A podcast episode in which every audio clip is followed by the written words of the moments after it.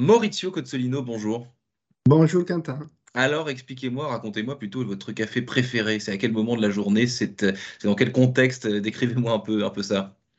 J'avoue, j'avoue que je n'ai pas un, j'en ai deux. Euh, je ah. goûte euh, avec plaisir celui du matin. Euh, j'aime bien les, les, arômes du café qui s'épanouissent dans l'appartement. Et après, celui de mi-matinée, je choisis un café spécifique chaque jour. C'est les deux que j'aime plus.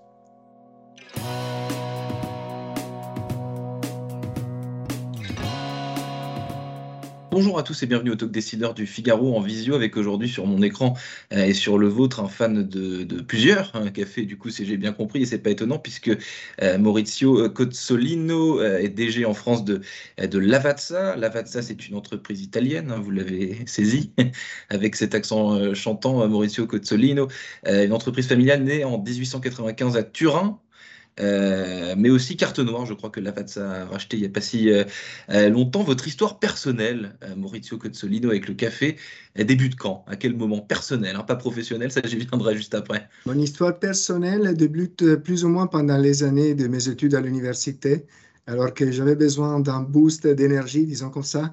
Et c'est là que j'ai commencé à goûter les cafés. Après, ça évolue naturellement. Les années d'université, vous, vous diriez que c'est le moment où à peu près tout le monde, enfin université ou disons un certain âge, euh, où tout le monde commence à boire son premier café, parce que c'est pas quelque chose pour les, enfin c'est pas quelque chose pour les enfants évidemment. Et, quand on boit son premier café, peut-être qu'on a envie de ce premier coup de boost d'énergie de, que vous décriviez à l'instant. Oui, c'est vrai. C'est ce qui est intéressant et aussi qu'après ça évolue. Euh, dans le sens qu'au début, c'est la nécessité d'un coup d'énergie et après, ça devient un plaisir. Et aujourd'hui, c'est un vrai plaisir.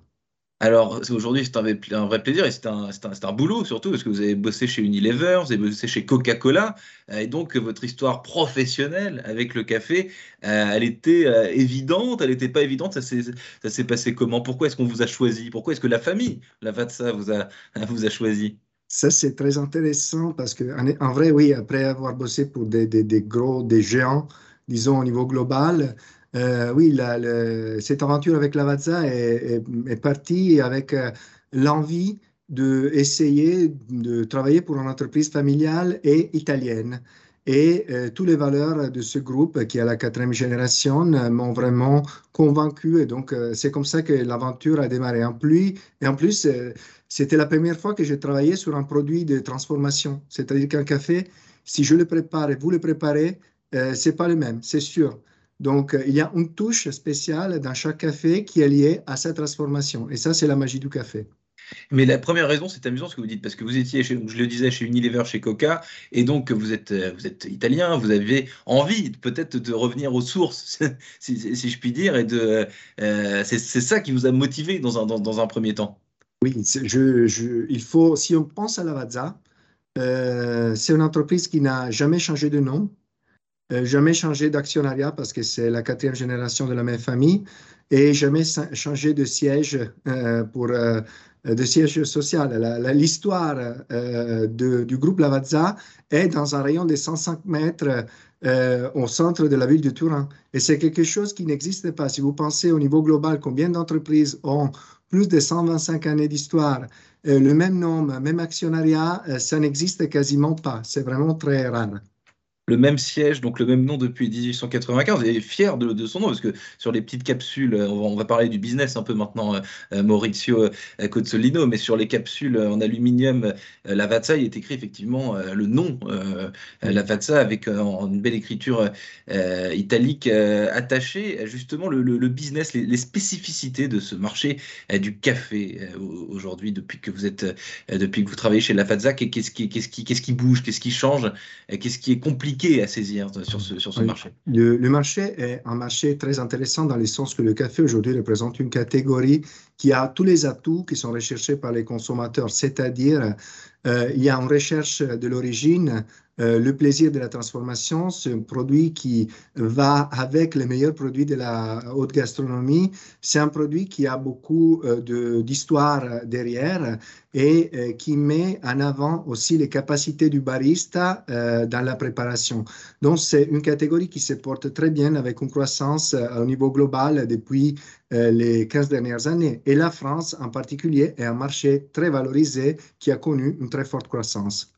J'allais vous poser la question, mais je vous en, parlerai tout à l'heure justement des spécificités culturelles du coup des consommateurs de café. Mais là, ce qui est euh, intéressant, c'est que ce que vous me dites, la traçabilité, l'origine, euh, bah, c'est valable sur les fruits et légumes, c'est valable pour tout un tas de produits en vérité qui sont vendus sur les marchés, dans les magasins, c'est valable aussi pour le café. Les gens aiment euh, plus que jamais savoir ce qu'ils boivent comme café, d'où ça vient, dans quelles conditions est-ce qu'il a été euh, récolté, euh, avec qui vous travaillez, en, gros. Oui, c'est tout à fait, c'est tout à fait ce que les, les, consommateurs, mais aussi les clients recherchent euh, savoir d'où est-ce que ça sort, savoir quelle est l'histoire, quel est le profil de goût d'une certaine tasse et tout ce qui concerne les éléments, euh, disons, liés à, la RSE, c'est-à-dire à, la soutenabilité des initiatives qui sont derrière le café, euh, qui sont un moment clé pour Lavazza qui soutient plusieurs projets avec sa fondation depuis 2004 depuis 2004. Euh, la concurrence, euh, Maurizio Cozzolino, elle est, est, assez rude. Je parlais tout à l'heure de, de, cette fameuse petite capsule qui, bah, qui est le quotidien de beaucoup de Français, bah, beaucoup, de, beaucoup de, de gens. Euh, comment est-ce qu'on se singularise? Parce qu'aujourd'hui, si on met les pieds dans un magasin, qu'on va au rayon café, on voit des multitudes de, capsules, de couleurs, de marques, du coup, différentes. Comment est-ce qu'on on fait? Sensation Comment est-ce que vous faites en sorte, d'un point de vue marketing, d'un point de vue gustatif, ça, on vient, on vient d'en parler, mais euh, d'un point de vue marketing, comment est-ce que vous arrivez à faire en sorte que, euh, que le client, bah, il a envie d'acheter de la Fatsa et pas euh, au carte noire, peut-être parce que vous l'avez racheté, mais, mais disons, comment est-ce qu'on on arrive à mettre, à mettre la lumière sur ces produits, sur ce marché-là? Aujourd'hui, aujourd'hui, il y a plusieurs typologies de café et de façons de préparer le café qui représentent différents segments, disons, dans cette catégorie de produits. Et donc, la première chose est d'être présent dans tous les segments, ce qui est très important, c'est-à-dire être dans les grains, être dans les moulus, être euh, dans les dosettes euh, plutôt que dans les capsules, c'est quelque chose qui est important. Et après, la mise en avant de la marque, la mise en avant de la qualité, de l'histoire de la marque, qui est aussi bien pour la Lavazza que pour Carte Noire un élément, un élément clé qui est connu et reconnu par euh, les consommateurs. Mmh, connu et reconnu euh, par les consommateurs. Comment est-ce que vous, depuis que vous, êtes, euh, vous avez pris ce job, Maurizio Cozzolino, les enjeux qu'on vous a confiés, la famille Lavazza vous a dit, OK, on vous embauche, Maurizio, maintenant vous menez tel et tel chantier, c'était quoi exactement ces, ces missions et vous en êtes tous Parce que quand on nomme un nouveau DG, évidemment, il y a des missions et des enjeux. Oui, dans, le cas, dans le cas de mon arrivée en France, euh, il y avait un enjeu clé qui, est, qui était tout d'abord euh, de développer euh, tous les réseaux de la GMS et de la grande distribution avec les marques Carte Noire et Lavazza qui avaient deux identités différentes. Donc, essayer de faire avancer les deux marques et intégrer euh, les deux cultures euh, du café, qui sont deux cultures différentes, mm. celle de Carte Noire et celle de Lavazza, était une des missions.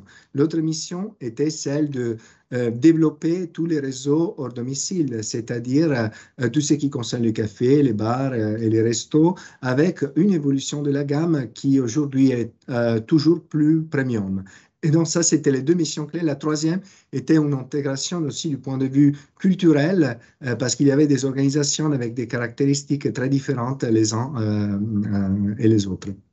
Est-ce que vous diriez, quand on, je, repasse à cette notion de, rayon et de, choix, parce qu'il y a beaucoup de choix sur le, sur le produit du café, est-ce que vous diriez que le consommateur, il aime bien avoir sa marque aujourd'hui, ou alors il pioche un peu partout, quoi, il teste, il est volage le client. Qu'est-ce que vous constatez, vous, dans les, dans les, dans les, dans les rayons des magasins? Est-ce que vous avez des fidèles de chez fidèles ou alors est-ce que bah, on, ça va, ça vient et puis, et puis c'est comme ça quoi? Il y a euh, la fidélité aujourd'hui euh, devient de plus en plus difficile à conquérir et surtout à garder. Euh, il y a un certain niveau de fidélité sur certains produits qui sont des produits, euh, disons, euh, très importants et historiques, notamment par exemple dans la gamme carte noire, il y a carte noire classique qui a vraiment ses consommateurs. Ça arrive, euh, c'est pas facile ça. Ça, c'est à construire vraiment derrière, derrière, derrière carte noire, par exemple, il s'agit des 50 ans d'histoire de la marque. En général, il y a de moins en moins de fidélité dans le sens que euh, il y a plusieurs facteurs qui euh, permettent d'essayer différents types de café et de marques. parce que les gens sont plus curieux, peut-être. On leur offre des, tas de choses. Il n'y a pas de raison particulière, parce que même si on aime bien un produit, eh ben on, peut, très bien en aimer un autre aussi. Donc c'est une concurrence assez, euh, bah, c'est une concurrence gustative en fait finalement. Oui, c'est exactement comme ça. C'est une concurrence gustative. Il est vrai aussi qu'une fois qu'un consommateur a trouvé son profil de goût, il l'aime bien et il, cherche de le garder. Euh, donc, ils aiment bien essayer plusieurs choses, mais une fois qu'ils ont trouvé ce qui lui plaît, euh, ils aiment bien garder ça. Maurizio Cozzolino, dernière question. Euh, vous m'avez expliqué tout à l'heure pourquoi vous, vous avez rejoint la famille Lafazza, mais ma, dernière question, c'est pourquoi la famille Lafazza vous, a choisi vous? Qu'est-ce qu'est-ce que, qu'est-ce qui, leur a plu chez vous dans votre profil? Je, crois que, disons, on me dit souvent que je peux m'adapter beaucoup à différents types d'environnements. Et donc, euh, le fait de rejoindre tout d'abord le groupe Lavazza avant en Italie dans, une position de DG et après cette aventure en France et au Benelux et dans la euh, et Portugal qui est mon périmètre de business euh, était, je crois, disons, la raison pour laquelle ils m'ont confié cette aventure qui demande un gros changement culturel. Maurizio Cozzolino, donc DG français Benelux de, de Lavazza, donc une famille euh, italienne depuis 1895 qui fait du café. On a, on a bien raconté cette, cette histoire, vous nous l'avez bien retranscrit. Merci infiniment, euh, Mauricio Cozzolino, d'avoir répondu à mes questions pour le talk décideur euh, du Figaro. Je vous souhaite une excellente fin de journée. Merci.